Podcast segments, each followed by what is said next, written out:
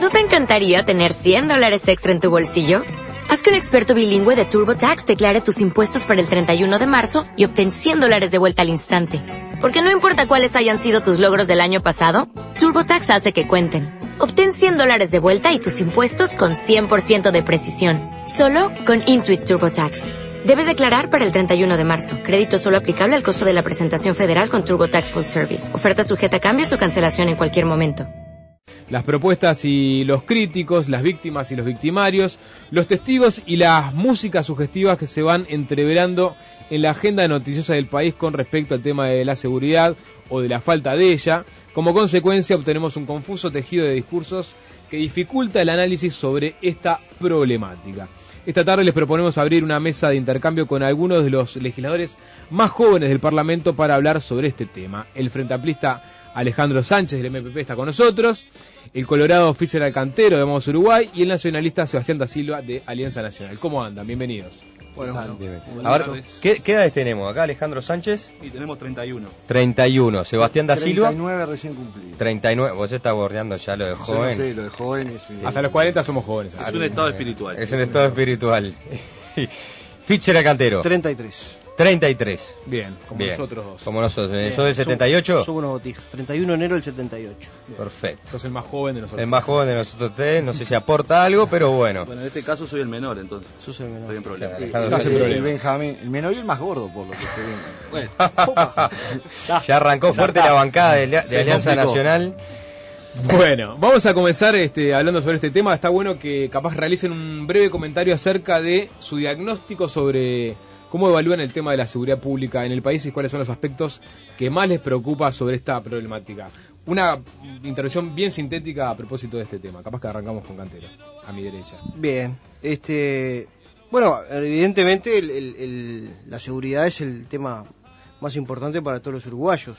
Lo dicen todas las encuestas, creo que es indudable, lo reconoce además el gobierno y creo que que tenemos que centrar el análisis en eso. Eh, seguridad, educación, creo, son los, los dos temas más importantes que tenemos y que tenemos que tratar de, resolver, de mejorar y, de trabajar mucho. ¿no? Eh, allí hay un cúmulo de cosas. El tema de seguridad eh, no solamente es agarrar a quienes delinquen este, y, bueno, tratar de rehabilitarlos, mayores y menores, todos, esos están eh, hay que tratar a todos de la misma manera, ¿verdad? De manera de que se puedan eh, rehabilitar con las este, políticas adecuadas para cada una de esas eh, franjas etarias. No es lo mismo rehabilitar a un menor que, a un mayor. Pero además también está el tema de la prevención y está el tema de tener las, las leyes necesarias para que la justicia también pueda actuar y talla allí un montón de cosas. La educación, lo mencionaba como segundo punto, tiene que ver muchísimo con esto si no mejoramos la educación, y esto eh, creo que también es compartido de todos los partidos políticos, si no mejoramos la educación, si no mejoramos las oportunidades para que los muchachos puedan tener herramientas para valerse en, la sociedad y, no caer en, la delincuencia, este, por supuesto que vamos a ir por, mal camino. También tiene que eh, y eso es, es, el tema familiar, lo que es la familia, lo que es la composición de la familia, que lamentablemente no se puede hacer ni por decreto ni por ley, se puede mejorar la familia, pero también hay mucho para trabajar ahí. Creo que ese es un poco el diagnóstico que tenemos y en el, base a eso tenemos que laburar, ¿no? Sí, el diagnóstico es claro, basta con ver este, los informativos para darse cuenta que el Uruguay lamentablemente ha tenido un retroceso enorme en materia de seguridad. No vamos a ahondar en el, en el tema, ¿sí?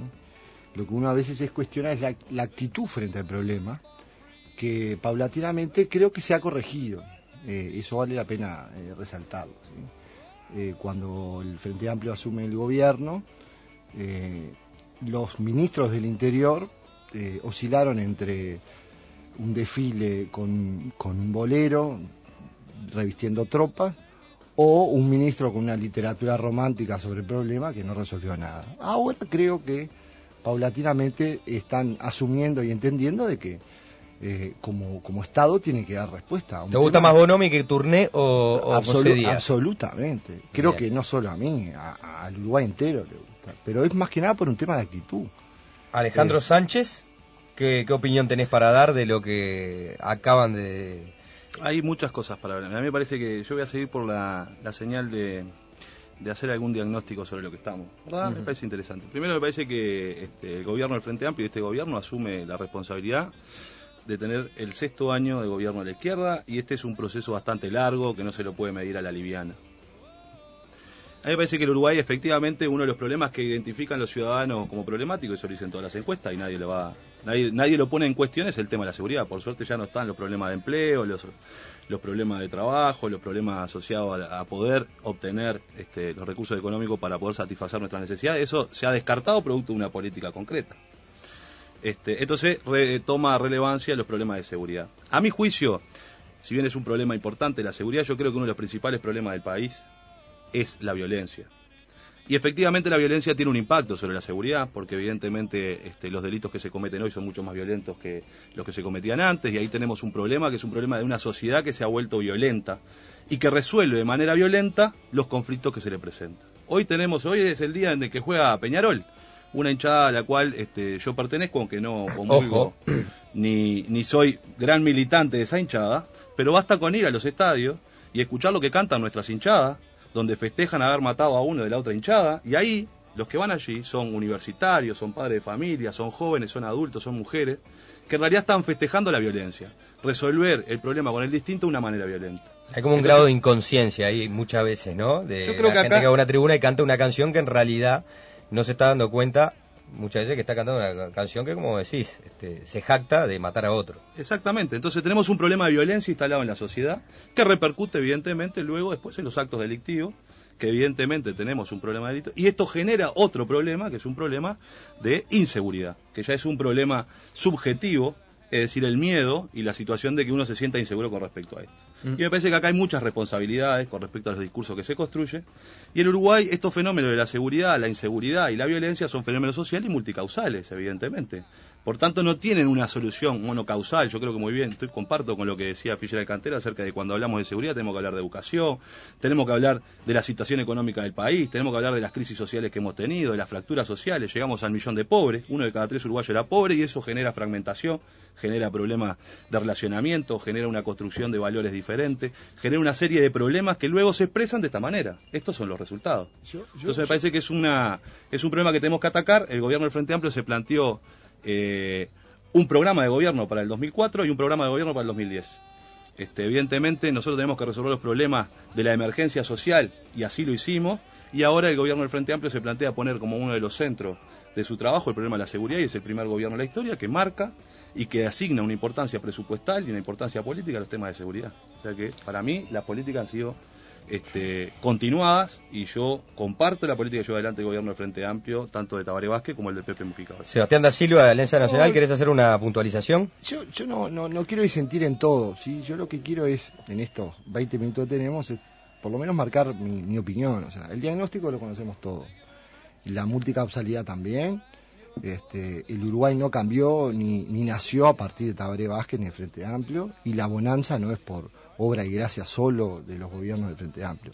Simplemente eh, eh, es, digo, basta, nosotros somos productores agropecuarios, nunca el novillo valió 1.200 dólares, y es porque, no es porque Tabaré a guerra y le haya fijado el precio, o sea, pero más, más allá de eso, creo que es, sobre todo en esta generación de menos de 40 años, el diagnóstico lo sabe todo el parlamentario y más que nada lo sabe cada uno de los ciudadanos.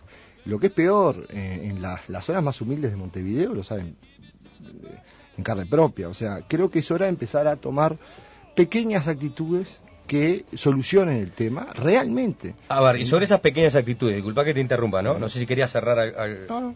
Porque, porque me interesa eso. Por ejemplo, pequeñas actitudes. Los mega operativos, o los llamamos mega operativos, que hasta, hasta altura se realizaron como 10, ¿no? Eso es una manera de mostrar una actitud de querer eh, a encarar, afrontar un tema. ¿Sirven para algo? ¿No sirven para algo? Te pregunto vos, Fitzgerald, para, para darte también participación ahora. Bien, bien. Este sí, respecto a, voy a, decir algo que decía Alejandro eh, con respecto a las hinchadas y eso.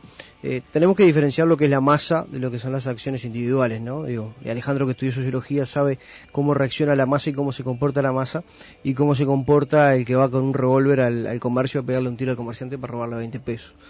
Pero este, me parece que sin duda que eh, la comparación de los dos gobiernos, si decimos el ministro Bonomi respecto a los ministros anteriores del Frente Amplio, hay una diferencia, por lo menos lo que, lo que se evidencia es una, una diferencia filosófica. Hay un encare distinto de la seguridad por parte de la actual administración, tanto de Bonomi como de su secretario Vázquez. Eso creo que es un cambio importante. También hay que ver eh, de la forma que manejó la seguridad el periodo anterior, el gobierno anterior del Frente Amplio, eh, cualquiera que haga un poquito más está ya haciendo un cambio sustancial. Creo que el tema de los medios operativos, que, es lo que tú me preguntás, ahí em, lo que hemos visto es que tienen un gran efecto, pero que después no se ve eh, representado en lo que son los procesamientos de la gente que, es detenida. Tenemos 50 detenidos y a veces se procesa uno o dos. Pero no lo midamos en, en términos de procesamiento, midámoslos en otros términos que me parece que son positivos, que creo que también hay que darle señales a la delincuencia, decir, mira, este barrio, este gueto que vos armaste acá, no lo manejas vos, lo maneja el Estado. Y eso me parece que es muy importante que el Ministerio del Interior tenga una presencia y que diga, acá el que mando soy yo, porque es así, porque es así. Y está bueno que el Frente Amplio reconozca que tiene que ejercer el uso legítimo de la fuerza, que es donde radica el poder, donde radica la república y la democracia. Entonces, me parece que los, desde ese punto de vista los operativos, los mega operativos son buenos. Creo que tiene algunas fallas. No puede ser que la prensa esté enterada a dónde, a dónde va a realizar el mega operativo. No puede ser que el cronista llegue, como lo hemos visto, el cronista llega, acá ahora se va a realizar un mega operativo. Pero ¿Cómo lo sabe? Y eso se filtra de alguna manera, esa información. Y sale de quien lo va a llevar adelante. Yo este, creo que hasta el propio ministro del Interior quedó sorprendido porque, porque la prensa se enteraba antes. O sea, me parece que hay cosas a, corregir. Me parece bien además que ahora se ha instrumentado que se filmen los procedimientos. Eh, y en la medida que se puedan evitar determinadas cosas y que los chorros no estén avisados que va a venir la policía y se vayan, como, como evidentemente este, pasa en algunos casos donde no se encuentra lo que se busca, me parece que son positivos. Pero, por supuesto, que no es suficiente para eh, cubrir todo lo que es la seguridad, ¿no? Sánchez. Eh, a mí, yo estoy de acuerdo con Fitzgerald, este, pero me gustaría marcar una precisión. Primero, no creo que sean las pequeñas cosas que haya que hacer. Lo que hay que hacer es una política que tiene diferentes instrumentos. Esa política el Frente Amplio la diseñó, la presentó a la ciudadanía en su campaña electoral y luego la pasó a números en el presupuesto nacional donde estableció las prioridades de seguridad. Es decir, que lo que se está haciendo, tanto sea los medios operativos o la situación que se está trabajando a nivel de cárceles, responde a una política general de un plan de trabajo de un gobierno que tiene cinco años para atacar un problema. Y este problema nosotros lo estamos tratando de trabajar de esta manera. Por tanto, desde ese punto de vista me parece que es bueno. Desde el otro punto de vista, por lo menos marcar ese matiz de si son las pequeñas cosas. Yo no estoy de acuerdo con la política de los gestos. Yo creo que el gobierno tiene que gobernar, tiene que gestionar y tiene que llevar adelante acciones coordinadas, estratégicas, a resolver un problema determinado. Y eso es lo que está haciendo este gobierno. Este, con sus falencias, con sus carencias, que las revisamos todos los días, a efectos de ir mejorando y, resolviendo el problema. Por lo tanto, los medios operativos me parece que lo que terminan demostrando, lo que terminan consustanciando es que el Estado en el Uruguay llega a todos los rincones del país. Y no solo el Ministerio del Interior, porque los medios operativos también hoy están ensamblados con otras instituciones del Estado que deben acompañar esos medios operativos que se vienen realizando, en donde nosotros tenemos que también aprovechar esta situación a partir de llevar allí el resto de las políticas sociales, tanto como el MIDES, el INAU, este, todas esas instituciones tienen que estar acompañando ese proceso de que se ha llamado por parte de los técnicos de algún proceso incipiente de feudalización del territorio donde el Estado, la política del Estado no llega. Y esa es una de las funciones este, que se está llevando adelante con estos mega operativos, o operativos de saturación, como se los quiera llamar, que evidentemente ha este, levantado críticas este, y apoyos también. A mí me parece que yo soy de los que piensa de que cualquier medida que uno haga en este terreno siempre este, corre por, o discurre por una línea que es muy delicada entre este, la protección de los derechos de todos los ciudadanos ¿verdad? Y el uso de la fuerza que no puede traspasar ese, ese umbral. Y a veces cuando estamos hablando, de, en este caso, de, este, de delincuencia, o estamos hablando de un cuerpo armado que actúa en un territorio, bueno, esa hay que tener, ser muy cuidadoso y celoso defensor de que este proceso sea un proceso que no vaya en contra de los derechos de todos los ciudadanos. Entonces me parece que es un problema que vamos a ir analizando, discutiendo y resolviéndolo. Eh, a principios de este mes. Capaz que Silva quería. Sí, no, pero justamente la pregunta va para, para Silva, que al principio de este mes propuso enviar a los menores a la isla de Flores, ¿no? Como una alternativa. ¿Por qué esta alternativa? Porque al principio, cuando uno la escucha, les, les suena absolutamente extravagante, ¿no? Sí, este. digo, resumiendo un poquito los mega operativos, yo también estoy de acuerdo. Yo también estoy de acuerdo. Este, no se puede tolerar esto no, hay que terminar con los discursos y, y, anot- y la anotación de puntos, bueno, yo soy frentista y, y hago esta cosa, yo soy blanco y hago lo otro. No, este, a la gente que la afanan, la afanan sin color político. Entonces, eh, es claro que eh, hay que terminar con la delincuencia. Parte de eso es que eh, en, en esta legislatura yo estoy actuando como diputado suplente, yo no soy como, como Alejandro y como Fischer el diputado titular. Y, yo estoy, cansado que me digan, che, negro, hace algo. ¿Qué están haciendo? Este, me afanaron tal día, me afanaron tal otro, afanaron a mi hija. afanaron- Eh, hay un problema que es un, es ya te diría que tragicómico con los menores infractores. Antes que nada quiero decir que yo no estoy de acuerdo en, en bajar la edad de inimputabilidad.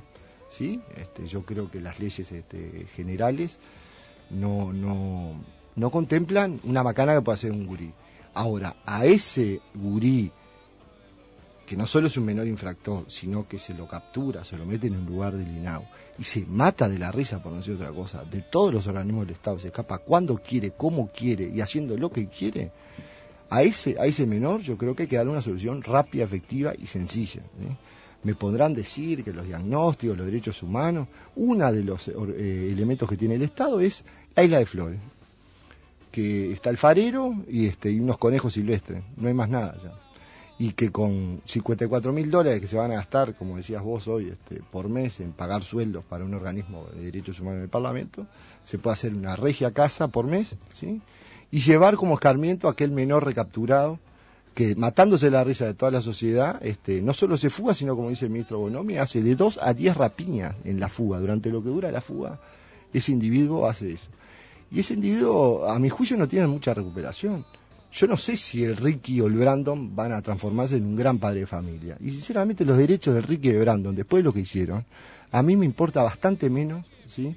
que los derechos de la viuda de este, guardia de seguridad que mataron. Entonces, como a las cosas hay que agarrar el toro por las guampas, empezar a dar solución, yo creo que me gano la plata o el sueldo de diputado suplente ah, proponiendo cosas efectivas. La Isla de Flores se puede transformar en un regio lugar para que los individuos recapturados puedan pasar su pena. Nadie está pensando en meterlo abajo de una cueva ni nada por el estilo. ¿sí? Y tratar de que la providencia les dé este, el arrepentimiento y que hoy o mañana cuando, cuando cumplan con la pena, este, eh, si, si, si se corrigen, mejor para todo. Y si no se corrigen, la sociedad va a estar con la absoluta tranquilidad de que la isla, de- desde la isla, salvo que, no sé, que sepan nadar mucho, no se van a escapar. Ujú. Do- dos, eh, Cantero, dos Sí. apreciaciones de, de, Sil- de Da Silva. Si- primero, ¿le interesan eh, un poco menos los derechos del Ricky o el Brandon que los familiares eh, que tuvieron eh, alguna víctima? Y la otra, ¿qué, qué opina sobre la propuesta de mandar a algunos menores a la Isla de Flores? Sí, yo creo que eh, desde el Estado no tenemos que dejar liberadas las cosas a la providencia. Me parece que lo que tenemos que hacer es generar las políticas públicas necesarias y suficientes para, primero, prevenir que no haya menores delincuentes. Primera cosa. Pre- eh, lo que necesitamos es que esos gurises estén estudiando, que puedan trabajar, que puedan tener una, una vida este, decorosa y digna.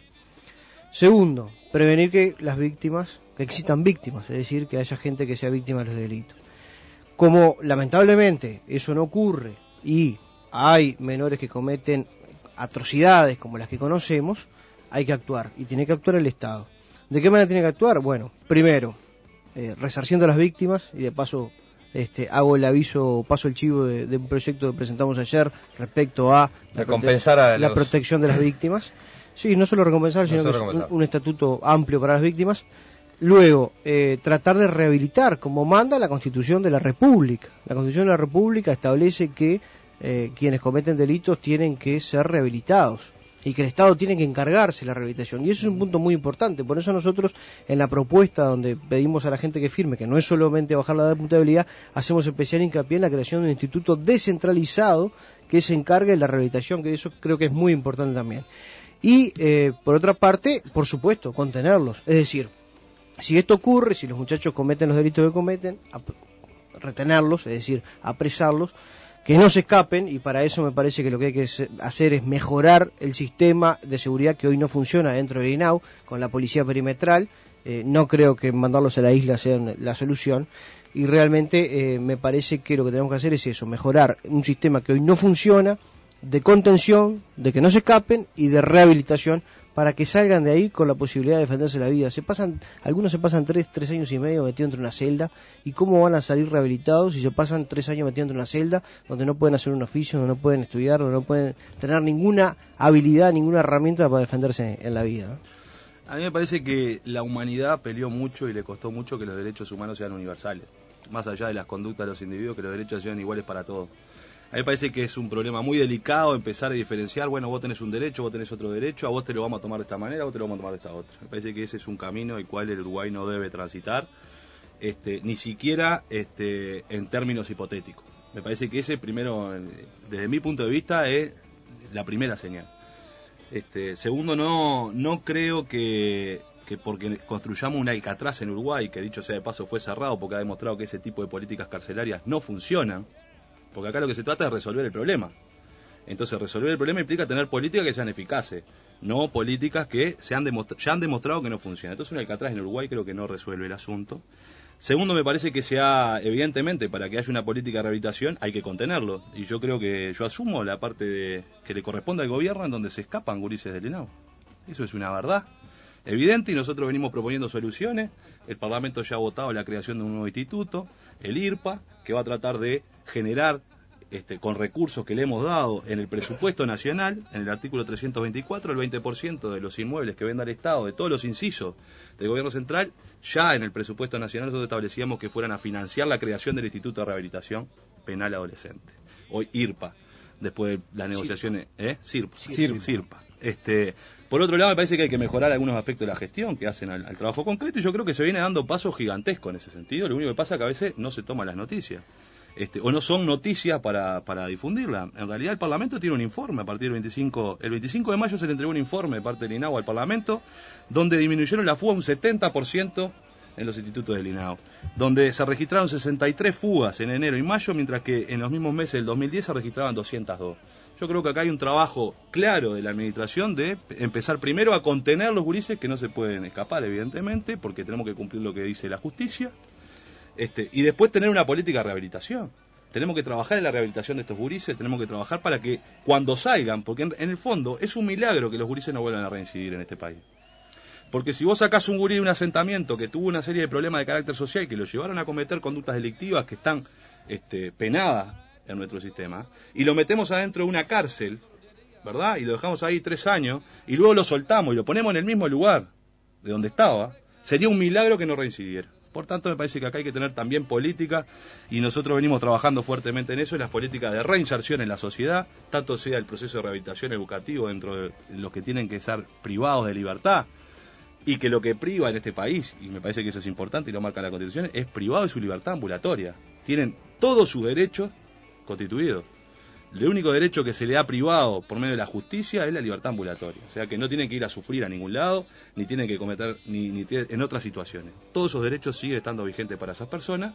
Y tenemos que tener una política clara hacia eso, que lo que implique es que cuando tengan que tener una pena con privación de libertad, la cumplan en una institución que tenga posibilidad de estudiar, de formarse, de capacitarse, y luego que no se abra el portón y lo dejen salir después cumplen la pena, sino que se le abra el portón y se generen programas de reinserción de esos chiquilines en la sociedad, de alguna manera para que puedan este, comenzar un camino diferente al que habían cometido anteriormente. Entonces me parece que eso es una responsabilidad del Estado y de toda la sociedad. A ver, cortito, Sebastián Dasilio, tenemos muy poco tiempo, pero... la, verdad está de mi lado porque eh, la situación de los menores sigue siendo un desastre. Yo no sé lo que piensa la población. Yo creo que acá se quiere... Eh, eh, hay un error que se comete que es siempre mirar para adelante y no tratar de resolver los problemas de ahora. Obviamente que las cosas tienen un, proceso, un, largo plazo, un mediano plazo. Nadie va a discutir eso. Acá no estamos hablando de, meterlo en una cueva. Lo que yo estoy tratando de decir es, muchachos, no se pueden escapar colmeando en 400 dólares, como dicen los diarios que se, se están colmeando. Se escapan por la puerta, por la ventana, se toman un ómnibus. Entonces, es un mensaje claro que es algo personal, yo estoy haciendo una pregunta personal, nada tiene que ver mi sector ni mi lista 40, de tratar de encontrar en la isla de Flores un lugar para que, se, para que queden recluidos, jugando al fútbol, haciendo todos los trabajos socioeducativos que dice el diputado este, Sánchez. Nadie está diciendo, lo único que le quiero dar a la certeza es a la gente de que no se van a escapar, porque cuando se escapan, roban. Eso no lo dice Sebastián da Silva, lo dice el ministro Bonomi. Hacen de 2 a 10 o a 15 rapiñas, cuando no matan a uno. Y no está solo, eh, la propuesta no es para todo el menor infractor, es para el perfeccionista, para el menor recapturado, o sea que el individuo cometió un delito, fue capturado, se fuga, y ese individuo al fugarse tiene una profesión diferente. Lo mandamos para la isla y con eso nos solucionamos el problema. Bien, Eh, me- medio, medio minuto. Medio minuto. No, algo, algo respecto a las cifras que lo mencionaba al inicio y lo, lo mencionaba Sánchez ahora. Eh, las cifras del INAU no son las mismas del Ministerio del Interior. Y ahí, hay un- ahí tenemos un problema también, ¿no? O sea, dice eh, se están fugando menos, el Ministerio del Interior dice otra cosa. Y ahí está también quién le cree a quién. Porque, por ejemplo, ayer escuchábamos en, en la Cámara a la diputada Tourné diciéndole que no le creía la cifra del Ministerio del Interior y sí le creía la cifra del INAU más allá de ese problema, que tenemos un problema ahí, porque no puede ser que, que dos este, organismos dependientes del Poder Ejecutivo, los dos tengan el- el- la diferencia en, en los números, pero más allá de eso, el, el problema que tenemos es, aunque se fugue uno solo, desde el primero de enero al 15 de junio, se fugó uno solo, y cometió rapiñas, mató al guardia, mató a un comerciante, ya tenemos un problema. Entonces, eh, no lo tenemos que, que llevar a, a términos de números, si fueron menos, si fueron más. No se puede escapar ninguno y se tienen que rehabilitar todos. Bueno, muy bien. En eso Eh, estamos de acuerdo. Una Pero- cosa, ayer eh, en la Cámara Baja eh, se trató el tema del legajo de, de los antecedentes de los menores, ¿no verdad? Se sigue tratando ahora. Se Se sigue tratando el ahora. De. Con, eh, hay algunas diferencias eh, por partido por, o por proyecto, digamos. Una es mantener eh, los antecedentes dos años después de cumplida la, la mayoría de edad o, Puede cumplir la pena. o después de cumplida la, o después de cumplida la pena. Y hay otra que es una diferencia que es no marcar un, eh, Un plazo. un plazo. En el caso del Partido Nacional este, y- es no marcar un plazo. En el caso del partido Es no marcar un plazo, pero eh, tenemos una diferencia con el proyecto del Partido Nacional, porque nosotros de- de- delimitamos determinados delitos. Nosotros decimos para algunos delitos, no es para todos. El, de, el Partido Nacional es para todos los delitos sin plazo. Nosotros creemos que tienen que ser los delitos más graves, los delitos con hechos de sangre, ¿verdad? Que son los mismos que están en nuestra papeleta, por la cual pedimos este, la baja de la edad. Que son violación, homicidio, ¿verdad? Los, los delitos más graves. Eh, esa es la, la diferencia que tenemos y creemos que este, eh, además, eh, hay una cuestión en el proyecto del Frente Amplio que es mantener los antecedentes como pena accesoria, lo cual realmente nos parece un disparate. Y en nuestra propuesta lo único que decimos es que quede para que la justicia sepa, cuando va a procesar como mayor, sepa qué antecedentes tuvo como menor el individuo. Un, un segundo, Sánchez, porque para, para, para cerrar. No, no, si Ah, si quería bien, responder algo delantero. arriba. Sí, sí, sí. Este, dos cosas. Me parece que en realidad la preocupación del gobierno es que no se escape ninguno, eso estamos todos de acuerdo. El Uruguay se han escapado y se siguen escapando hoy y se están mejorando las cifras. Entonces, en realidad yo lo que estoy mostrando simplemente es un avance en una política concreta que es tratar de contener a los gurises allí. dos. Este, la segunda, el segundo elemento este, que está planteado con esto, sí, efectivamente nosotros planteamos que sea una pena accesoria, que en realidad sea la justicia quien defina este, que el- la persona, en este caso el menor, este, que haya cometido determinado delito, decida colocar una pena accesoria más para cuando, ¿qué pasa? Cuando suceda, cuando adulto. Porque esto es lo que estamos hablando de lo que va a votar el Parlamento hoy, no hace a los menores, hace a los adultos. Esto no tiene nada que ver con la política de los menores, esto no va a amedrentar a ningún menor que pueda cometer un delito a no cometerlo porque me van a dejar los antecedentes de dos años cuando cumpla 18. Este, entonces lo que nosotros creemos que esto está asociado justamente a, a los adultos y está asociado a la posibilidad de la clasificación de preso cuando ingresan este, con penas a las cárceles, que es algo que nosotros nos hemos comprometido, estamos tratando de trabajar, en donde los que son primarios son primarios tienen que ir a un lugar, y los que tienen o vienen con una historia delictiva diferente también vayan a otro lugar a efectos de poder rehabilitarlos justamente. Entonces lo que decimos nosotros es que eso le damos una facultad al juez, que es la justicia de este país, que decida ante la situación de un menor si tiene que mantenerse los antecedentes o no. ¿No te encantaría tener 100 dólares extra en tu bolsillo? Haz que un experto bilingüe de TurboTax declare tus impuestos para el 31 de marzo y obtén 100 dólares de vuelta al instante. Porque no importa cuáles hayan sido tus logros del año pasado, TurboTax hace que cuenten. Obtén 100 dólares de vuelta y tus impuestos con 100% de precisión. Solo con Intuit TurboTax. Debes declarar para el 31 de marzo. Crédito solo aplicable al costo de la presentación federal con TurboTax Full Service. Oferta sujeta a cambios o cancelación en cualquier momento.